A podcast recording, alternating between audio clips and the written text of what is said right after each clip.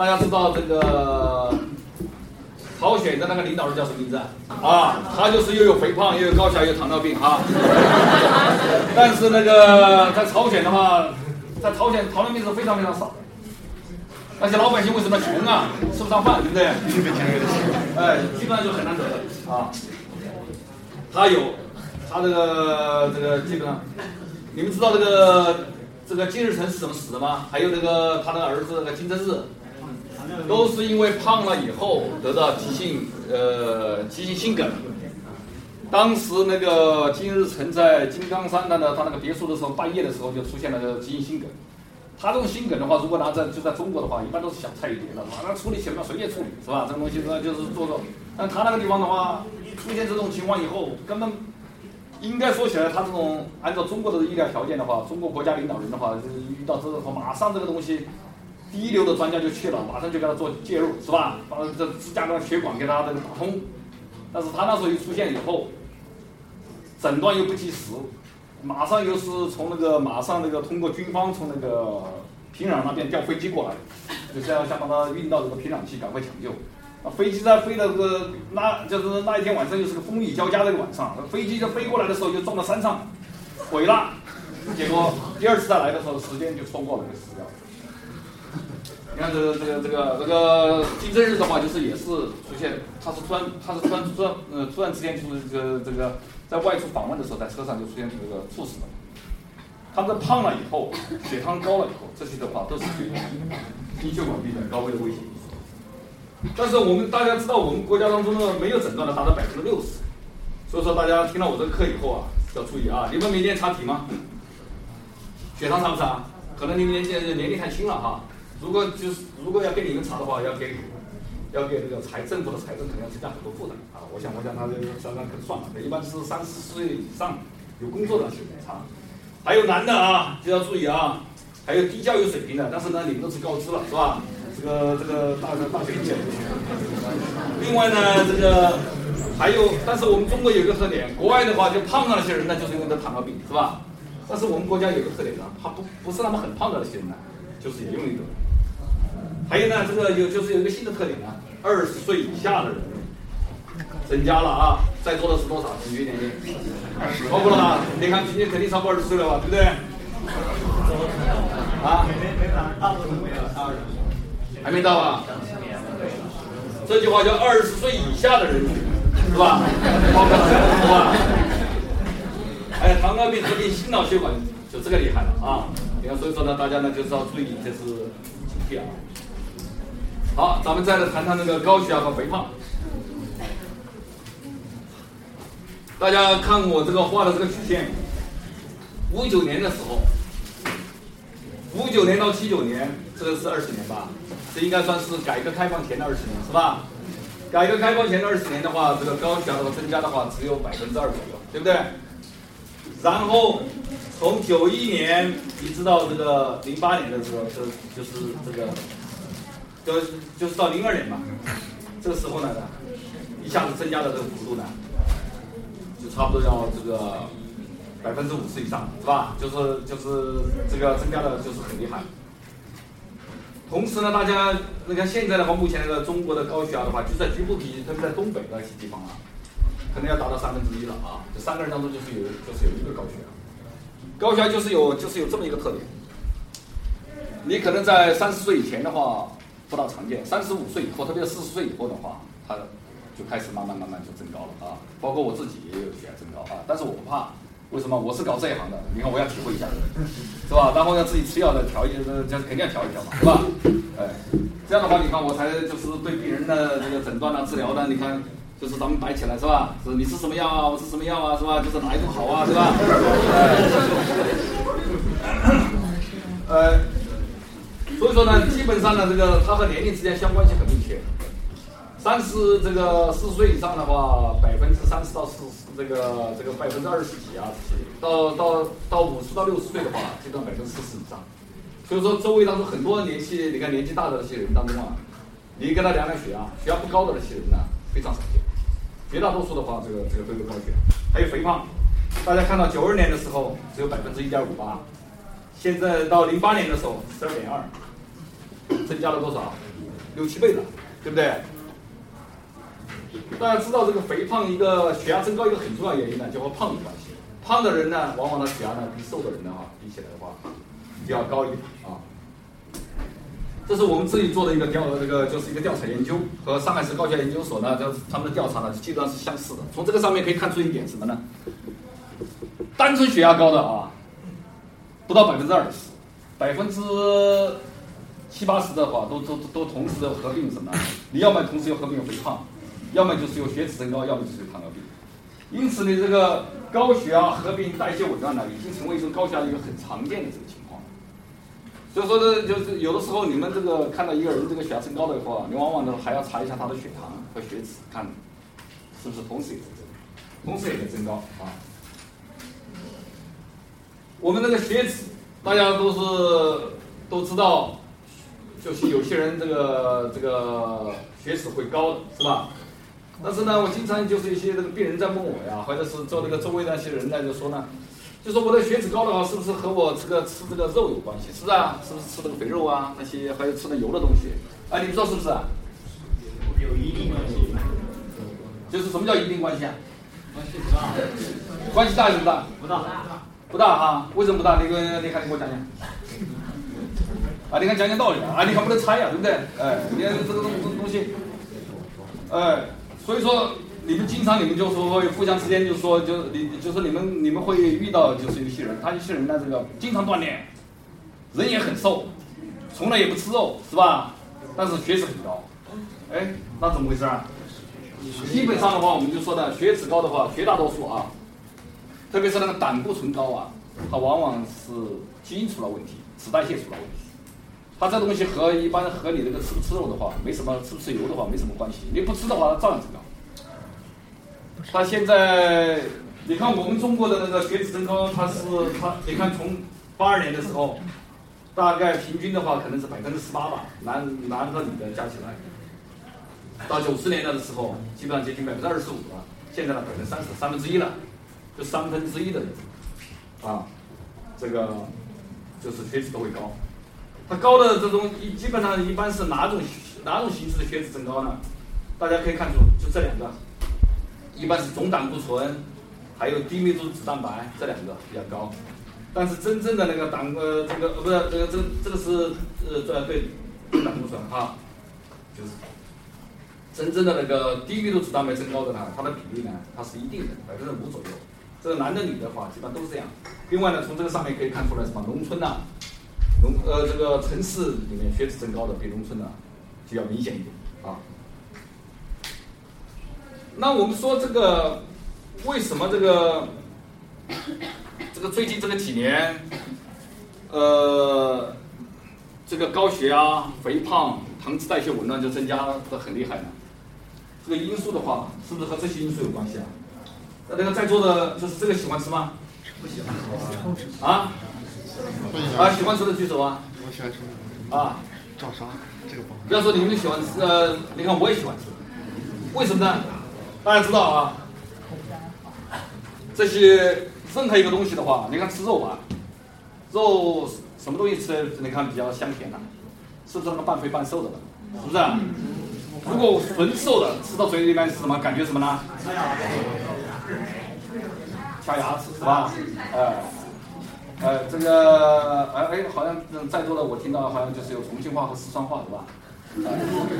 这个，这个，为什么呢？因为这种脂肪的话，它会产生我们这个舌头上面有那种脂肪的一种味觉的一种受体，它会产生一种鲜味儿，使你这个吃了以后这个口感很好，就像你这个平时那种吃的奶油一样的。但是假的奶油，大家一吃的话，马上体会出来了，是吧？假的嘛，对吧？真的话那种啊，完全吃起来口感是不一样的，对不对？你看，所以说呢，这个它为什么这种这种快餐呢？它有的时候就卖的很好啊，它里面有很多那种含脂的那种成分，甜的、鲜的，还有含脂质的，所以说口感就觉得很好，很好吃了以后呢，就是一下子刺激你的食欲啊。还有这些东西啊，这些东西是女孩喜欢吃吧？是不是？哎，哎。另外呢，这些现在运动、体育锻炼呃，我看你们这个学校条件很好，是吧？人也不是那么很多，大家就是可以这个经常的运动这些。但是你真正你到城市的时候呢，现在这个你要这个要参加这个体育活动啊，这些东西都是非常困难啊，这个都是非常，你要去到一个球场馆去的话，就要花很多钱，对吧？还有这个堵车啊，现在是车子坐这个坐车，所以说这个现在我们的生活方式啊，我们这个吃现在吃的很多。现在他们上次就做了个统计，说现在的那个就是麦当劳啊，还有是这就是那个就是 Kentucky 啊，卖出来的那个 hamburger 啊，比原来的话可能要大，基本上大三分之一或者是百分之五十的 size 啊，有的时候你要需要包裹两层的那种牛肉是吧？这些。呃，我觉得我当时在读那个小学和初中的时候，那时候的话还要做那个课间操啊，呃，当时每个单位呢还有什么篮球场啊这些的。你说现在很少了吧，是吧？现在很多的就稍微有点地方的话，都都都都拿来就是什么修房子了，是吧？就是这个做生意。所以说，目前这个随着社会和经济的发展的话，这完全是我们的生活方式进行了改善。的这个就是改变了我们目前的这个生活。大家大家也知道，你要这个持续的运动，你要你要就是不吃这些东西的话，这个东西不是你的认识的问题，是意志力的问题，你没有办法抗拒啊。现在这个吃的东西的话很多很好啊，你这个你就是你很难抗拒。另外呢，紧张是吧？你们学习紧张以后，如果你不注意调节的话，血压会高的啊。大家知道这个老百姓都说的一句话是什么呢？很多病的话都是吃出来的，是吧？病从口入。你看这种不健康的这个饮食啊，这种高脂的呀、高糖的呀、还高盐的呀，这种基本上的话都是通过你的胃肠道啊吃了以后，然后最后呢导致你的心脏、肾脏、血管发生损害啊。因此我们可以说，这个胃肠道呢，它是一个代谢性血管病很重要的一个。动的一个情况，啊，我们呢平时我们的医生在干什么呢？我们都是在你这些东西造成了损害以后，我们在抢救这些东西，在治疗这些东西。实际上，我觉得呢很重要一点呢，咱们应该把这个嘴巴管住，从这个胃肠道这个角度来怎么来干预，减少你这个东西进来，这个才这个才能管用，对不对？那我们对这个代谢性血管病，我们怎么来进行诊断呢？我们大致呢先介绍一下它的流程啊。这个呢是我参加编写的几本书啊，这个是我主编的啊。当时在二零零五年的时候，是我们国家第一部代谢综合征的，就是一部专著啊。呃，高血压防治从指南到实践呢，这是我主编的这个，这个呢是我参加编写的，我们国家的高血压防治的指南啊。我们首先我们说你这个。你有没有带血管病的话，我们首先要进行一下你的这个代谢方面的这个评估，看你血压高不高，有没有肥胖，血糖高不高，是吧？血脂高不高？然后接着再看看你有没有血管的损害，你的血管损害的这个类型到底是结构出现了问题，还是功能出现了问题？有没有其他的因素，是吧？这个呢还要通过一系列检查。最后呢，我们才能确定你到底有没有代谢性的血管病，啊，所以说它这个呢，就专门呢有一个有就是有这么一个流程啊。下面呢，我们接着就是讲一下我们怎么来这个看我们的肥胖有有没有肥胖啊，有没有这个血糖血压呀这个变化。我们说这个高血压呢，大家都听的，大家都是都聊这个听的很多。但是怎么来诊断？到底你血压多高才算你高血压？从这个上面看起来，你就是有两个数字。我们经常我们听到人家说，哎，你的高压是多少？你的低压是多少？高压我们叫做收缩压，收缩压如果超过一百四，低压的话，这个是叫舒张压，超过九十。而且呢，你要求是什么呢？你测一次还不行，因为经常有的病人的话，经常有很多人的话，他一到医院的话就紧张，一到医院的话马上就说，你看就是血压就高了。你回去以后呢，血压正常，对吧？你必须要在不是同一个时间之内，你要测三次血压，如果都很高，那你才能符合高血压啊。在这个当中呢，还有一个程度的问题，哎，你们在座的大多数这个都量过自己血压吧？啊，你看没有量过的举手，没有量过的举手。呃呃，就是你们呃就是你们清楚吗？你们的血压是属于一个什么范围啊？是不是是在理想吗？还是正常的高值呢？还是已经有高血压了？正常的高值啊？正常高值是在哪儿量的？体检刚好体检，刚好体检，就是那个医生跟你量了几次啊？一次啊，一次啊，那一次不行噻，对吧？然后听了以后回去以后是吧，就找时间然后再量两次啊。一般的话，我们量血压的话，我们就是要量好几次啊。你看从就是从这个上面可以看出来呢，那个对对在座的大多数的血压的话，可能都是属于一种理比较理想的。如果真正你量了好多次都是属于正常的高值的话，那你要注意，为什么呢？以后就是这种人群的话，可能有百分之三十到四十的人呢，以后他要发展成高血压。啊，你看这个呢，它可以根据程度，啊，低压和高压的这程度的话，它要进行一个分级，轻度、中度、重度啊。咱们量血压呢，就是还要有一定的这个标准啊，就是有一定的方法。你要做的姿势要对头，另外呢还要休息好，是吧？休息一下，然后呢，你的袖带你要选的很合适。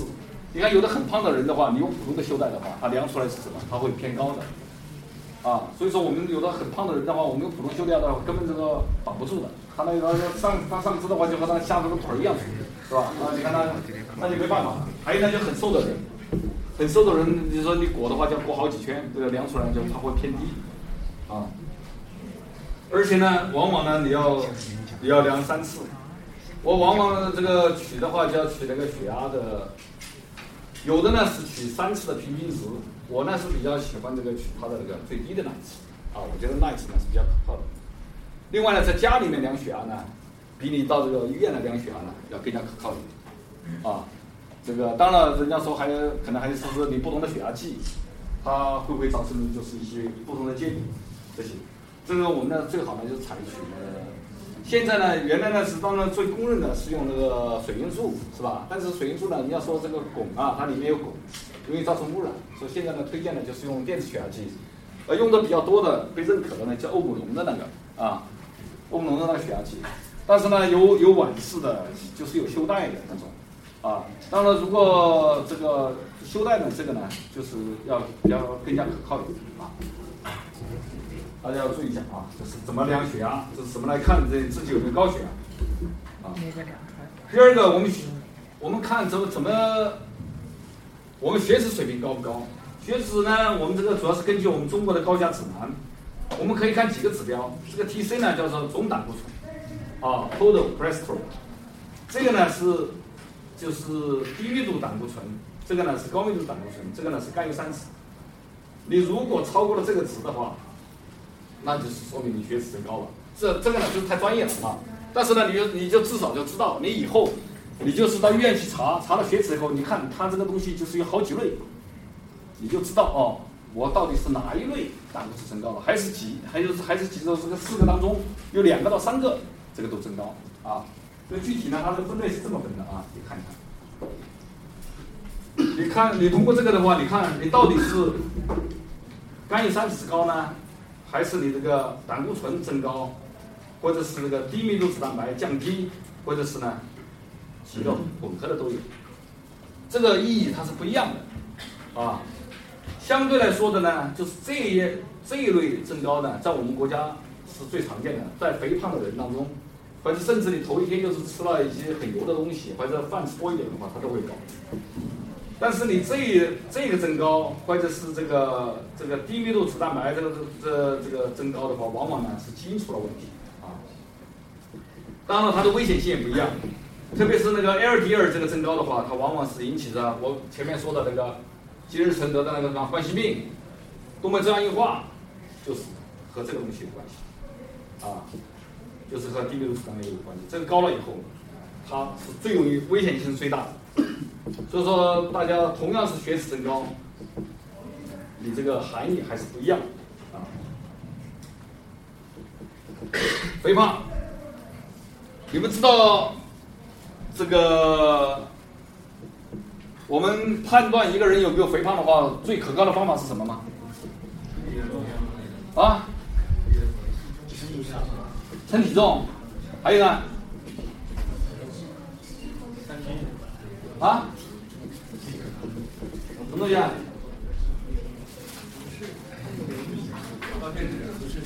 最简单的方法，目测是吧？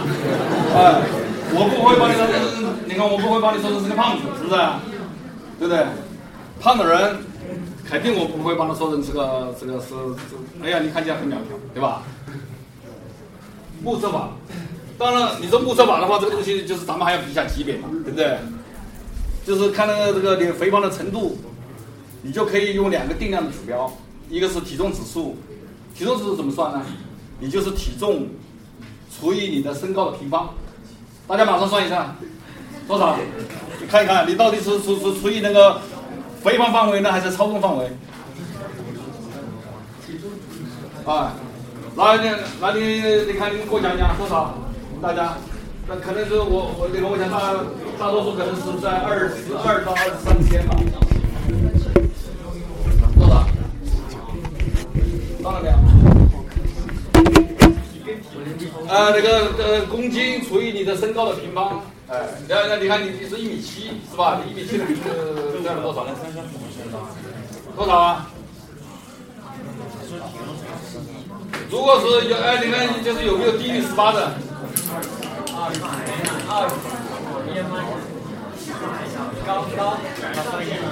你多少？上限多多少嘛上限？二十五吗？超重了吗？你就？啊？啊有没有回放呢？十九。十九啊？我操你多！十九有点低了点啊。我说大概是一十的样子。大家注意啊！呃，根据我们国家的那个，我们国家和国外的那个呃流行病学啊，几十万人群的那个流行病学调查看起来啊，最理想的体重在什么范围？大家知道吗？最理想的啊？不能瞎猜啊！最好的呢是在超重范围。它这个是它这个它是出现的出现的是一个 U 型曲线，在这个范围里面呢，得心血管死亡是最低的，得疾病的几率是最低的，就说不胖也不瘦，微胖，像我这样哈，微胖。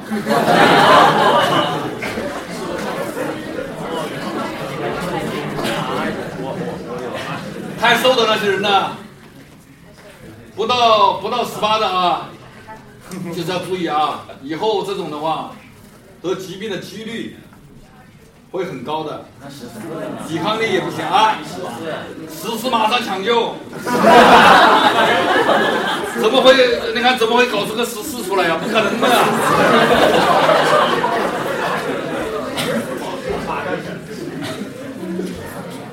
我们也是两个班这个小于十八的，往往呢，如果还更低一点的话，是属于病态了啊。这东西就是这个。高于两个。呃，还有呢，大家在这儿不方便哈，晚上回去以后哈，衣服剥光，肚子量一量，超过九十公分没有？男的超过九十，就算什么呢？腹型肥胖啊，就是有将军肚了，对吧？像我这个年龄，有一点肚子正常的是吧？将军对不对？因为我现在我级别呢，就是也是将军级别了，对不对？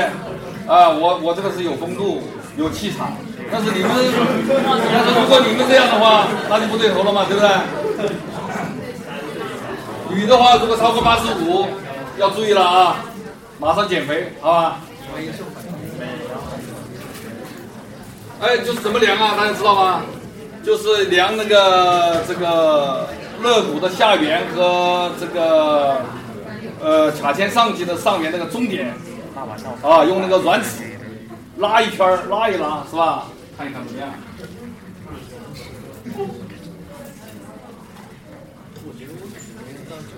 还有一个问题呢，就是说你肚子大了以后，我怎么知道你这个肚子里面油有多少啊？你看是不是一包油啊？对不对？还有，就是你看我们要查一查嘛，对吧？这东西要怎么办呢？我们可以用超声的方法量一下，看它的皮下的脂肪的厚度，对不对？还可以看到内脏的脂肪的厚度。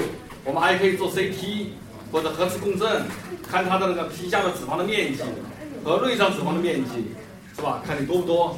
你要达到到一定程度以后，为什么这样呢？因为我刚才给你看的那个东西啊，你就你你看我就很难那个明确你这个你这个人这个你这个胖的话，这个到到底你这个内脏脂肪多不多？因为就是有一部分人的话，特别是呃女同志的话，特别在国外，你看到这那些有的女的是吧，看起来就是是比较这个丰满的，但这些人你看，像他不一定有病哦，他内脏脂肪。并不一定很多，因为有的时候大家要明白一个道理：一个瘦的人和一个胖的人，如果同时得一场大病，谁扛得住啊？是吧？为什么呢？我脂肪呀，是吧？你啊，你脂肪还可以帮我顶住啊，对不对？哎，这个时候的话，就关键就是脂肪，就是说就派用处了，对吧？我们经常收那个收的很重的一些病人，很胖的人，胖的那些人来了以后，做个大手术的话没事儿，是吧？瘦几斤肉呗？那瘦的那些人的话，肚子一划开，马上那个手术的话，马上就是就根本支撑不住他这个这个了，是吧？马上是人的话，很快会衰竭下去。所以说的话，这个大家的话，女孩的话保持苗条的话，要适度啊，要留余地。这个余地的话就是预防的，是吧？万一身体有个不行的话，咱们还有点脂肪可以抵挡一阵，是吧？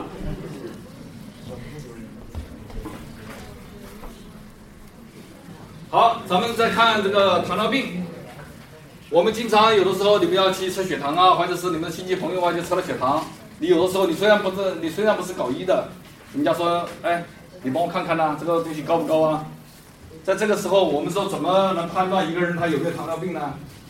就是看他那个空腹血糖啊，空腹，什么叫空腹啊？饿肚子超过八个小时啊，但是也不能超过时间太长，八到十个小时。如果你时间太长的话，它有的时候它会对血糖会影响，它会反会反应性的引起增加。这八到十个小时以后测的这个血糖，就是很多它都代谢掉了。就是这这个时候就空空腹血糖的话，看它如果你在小于六点一，或者是你又喝了那个七十五克的葡萄糖水以后呢，它小于七点八，这个时候的话，那你说你是正常。但是如果什么叫做糖尿病呢？如果大于七点零了，或者大于十一点一了。这个时候，那说明我们就可以诊断为什么有糖尿病啊。当然了，这个当中还有两个状态，什么叫糖耐量异常啊，空腹血糖受损啊？这个呢，就这个专业性太强了。这个意思说呢，当中这两个状态呢，就是指的是什么呢？有没有糖尿病早期？你虽然还没得糖尿病，但是如果你已经出现这种障碍了，这个血糖值值就在这个这期间，那就提醒你什么呢？你是糖尿病前期的人群啊，哎，就是我这样讲的话，行不行啊？行。啊，好了，就是大家就是有什么意见，或者听那个，就是你还没听清楚，就随时问啊。我就是我很喜欢和学生交流。还有咱们前面都讲了这个一型糖尿病和二型糖尿病的问题，这个。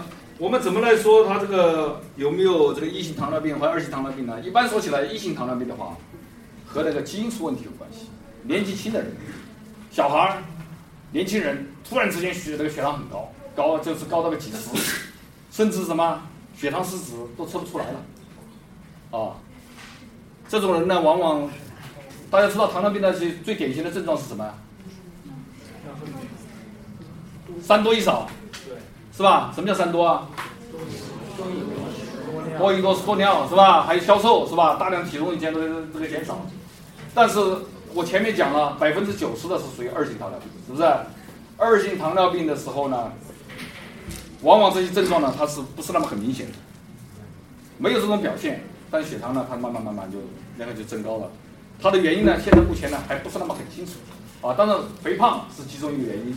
还有和其他的什么，其他的就是一些病啊，还有关系，啊。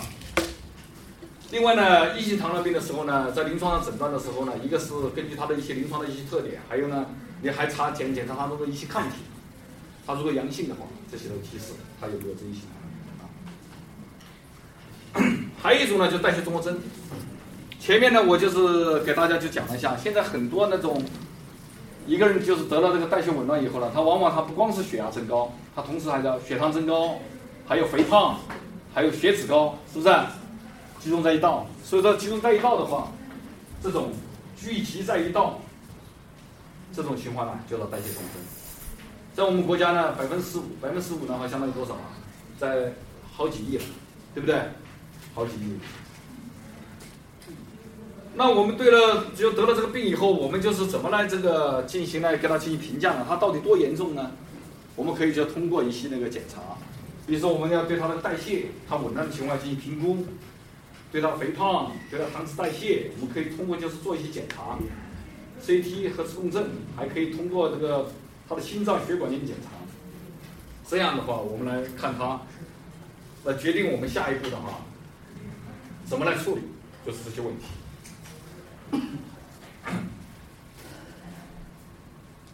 你看这个呢，是我们科，我们科自己有的，就应该就是一些设备。这些设备什么呢？有动态血压、动态心电图、超声、超声那个心动图，还有外周血管的检查，还有这个眼底血管检查，还有一些这个胰岛素泵、动态血糖，还有等等等等这些。我们为什么要就是要用这么多仪器啊？这些仪器的话，就是可以使我们就对你的心血管和代谢的情况的话，全面的进行检查。我们没有这种先进的这个手段的话，你光是靠，光是靠测测血压呀、查查血糖啊，这些是吧？这档次不够嘛，对不对？你看这个比较，我们看你这个血管损害这个情况的话。还有一些比较先进的一些手段，就这些你们可能在，就是在前面的课程当中，有些老师是不是已经跟你们讲了？这种，我们可以用观察动脉造影，看你的心脏血管被堵了没有，到底堵了，叫都堵到就是一个什么程度？还有我们还可以做那个多排的螺旋 CT，还有核磁共振，就看你这个心脏的结构增大了没有，啊，心脏代谢发生了什么变化没有？还有可以做血管内超声，看你这个斑块就被堵了没有，对吧？通过一系列的影像学的检查的话，我们就可以非常很明确的，就是就是能观察你这个血管呢，就到到了什么程度，损害到什么程度。但是你们年轻人的话，你们去做这种检查的话，基本上呢没有太大的问题。呃，我就是我建议呢，一般是四十岁以后，四十五岁啊或者五十岁的时候呢，在那时候呢就可以就是去去去做一些这个检查。这种的话，基本上大多数人的话都可以看得出。最开始的话就看得出这个颈动脉这个地方就开始有出现有斑块了，啊，有的呢斑块出现很大，它甚至就把整个血管就会堵上，但是这种呢是很少见的啊，这些大家就是要注意一下。还有呢就是，也就是有一些手段呢，就是检查它的血脂，是吧？这这些呢就是大家这个，比如说那个生化仪，还有是呃化学发光的这些，它可以测血糖、血脂，还包括一些激素，啊，它快速检测。因为我们这个像医院的话，每天那个门诊量都是非常非常大的，一来的话一上午的话都是上百人、几百人，大量的查体，这的话就完全就需要这种，就操作这种工厂化的这种程序化的这个东西，进行快速的检测。还有呢，就是我们就得了这个血管病以后，如果我们怎么来预测他这个人，他以后他这个会出现那个心血管的这种，他的风险到底有多大？就是会不会出现那种很严重的心脏病？那我们一些什么方法呢？我们在我在这上面呢，就是列了就是这么几个公式，一个是美国的 Framingham Score，还有英国的是什么 UKPDS，就 Risk Engine，还有德国的 Percom Score，还有一个我们国家的是 ICVD。从这个上面大家可以看出来是什么呢？就是有一些共同的这些指标。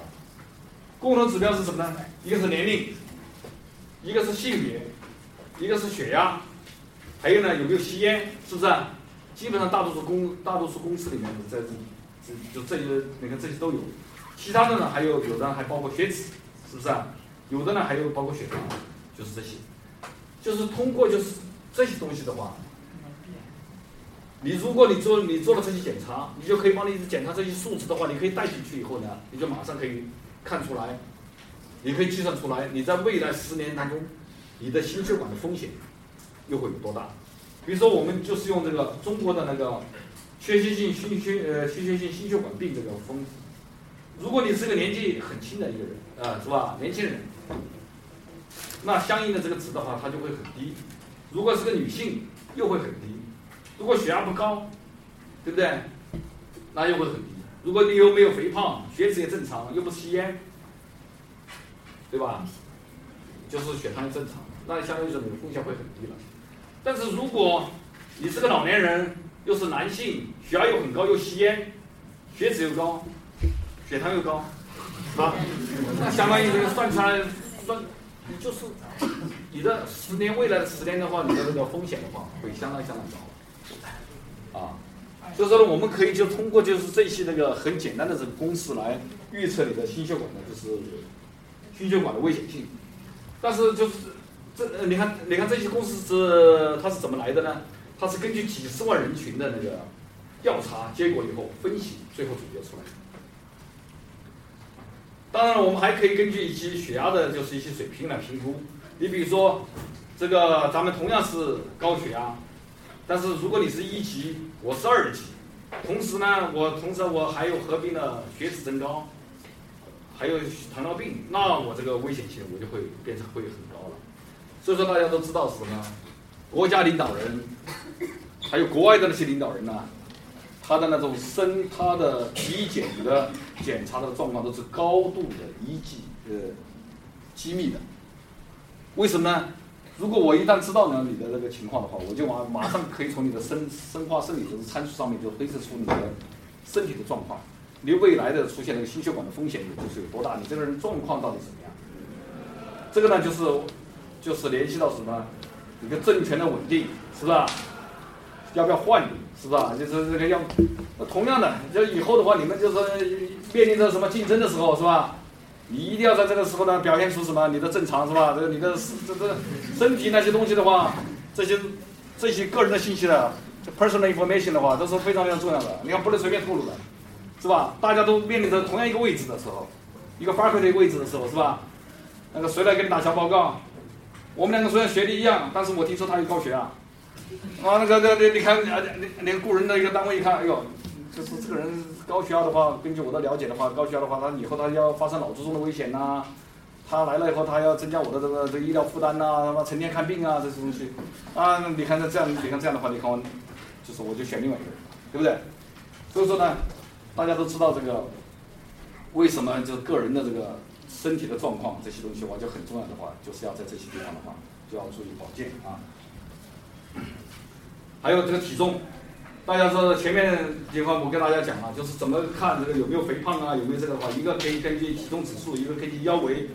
如果你体重指数又高，肚子又大，这个时候你的危险性就会很高啊。所以说呢，这个我们这这个的这个的话，我们不光是要凭体重指数，因为体重指数呢，它有点呃，就是有点局限性，它局限在哪个地方呢？它局限在这个地方。大家知道，就是有些运动员呐，他的这体他那个体重指数会很高的，为什么？肌肉很多，他实际上相当很健康。他如果根据这就根据那个算出来的话，他可能就达到了这个肥胖了，是肥胖标准了。他实际上他没有肥胖，对吧？所以说呢，我们还要根据他的腰围的情况，还有根据这我们前面说的，就是 就是就是做其他的就是一些检查，就是来确定它的危险性，还有血脂。同样，当然，如果我们血脂增高，但是我们没有糖尿病，如果也没有高血压的话，那我们危险性呢，也相对还可以。如果同时有出现了这些东西的话，那相当于危险性，那这个治疗的话，就是大家都会增高了很多。同时治疗的话，这个药物的话，使用的药物的话，搭配就完全是不一样的啊。糖尿病，他说糖尿病这就是从就是从这个上面。大家都看一看，你看，如果你的年龄在如果在二十到二十四岁的话，你的分值是零；如果你的体重指数如果小于二十二的话，也是零；如果既然你你家里面你父母呢，这就是又没有糖尿病史，这些也是零，是吧？如果腰围的话，如果这些你看你有这个没有超过九十和八十五的话，这分值也很低；还有血压如果不高，那你的风险就糖尿病的风险就很低了。相应的，你如果年龄大了，是吧？就像我超过了五十岁了，那一下子就十三分了，对不对？如果如果我的体重指数，呃，你看我现在的话就是，你看我在这个范围三分，那加起来就是就十六分了，是吧？当然加入死我没有，但是腰围呢，我估计可能超标八分，这很容易就超过了二十五分了，是吧？你看我，你看我就是属于糖尿病的高危人群，这些。再加上男性啊，咱们男的的话就是容易比女的要得病啊，这是什么原因？这个东西还不完全和雌激素有关系啊，这个东西可能要从发育进化，这个就是还有社会行为啊，就是一系列这个方面来考虑这个问题。一般说起来，得到一个糖尿病以后呢，他以后得心血管病的风险的话，要增加两到四倍啊，你得了糖尿病以后，你以后出现心血管病的危险的话，你比人家这个危险性要高得多。同样的，如果一个人他有了肥胖以后，它可以使你这个患高血压的危险性什么增加三倍。如果同时一个人他又有又有这个体重指数增加，腰围又大，那这个风险的话增加了六倍。啊，所以说这个方面呢是非常明显的。哎，好，就是这张图是说明什么问题呢？这张图它就说明的是这个，如果咱们体重指数都是一样的时候，如果你有高血压的话，那你就是得心血管死亡的风险的话会很大啊。那我们说代谢血代谢血管病它的机制是什么呢？这个这个事情是很复杂的。今天呢，在这我这你看我在这儿呢，你看不做详细的讲呃这个讲解啊，就大致可能分分成几个方面，一个是呢这个代谢出了问题，一个是心血管系统，还有包括神经体液啊这些出了问题啊，这些导致的。还有那个代谢综合征，它是到底是什么原因呢？从这个上面可以看出来，吃的多，动的少，还有一些遗传背景引起的肥胖。肥胖的话，它往往可以导致的吧，对胰岛素不敏感，容易导致血糖升高，啊，这些呢是它的就是一个过程。好，因此我们这节课呢，我们的重点就是小结一下啊。我们说这个代谢性血管病呢，它是一组疾病，这个疾病呢就包括了什么？就是这么四高，而且你这个疾病的对它的诊断的话，它不光是一个心血管系统，它还参见了代谢系统，还有多学科共同来诊断这个问题。还有这代谢血管病的话，它可以显著的增加什么心血管的风险啊。呃，我这节课呢就讲完了啊，下节课的话应该是更精彩啊，精彩的地方是留在后面。大家就是有什么问题的话就可以问我啊，就这样。咱们休息个什么十分钟是吧？啊。好，十分钟以后，我们再我们再继续开讲啊。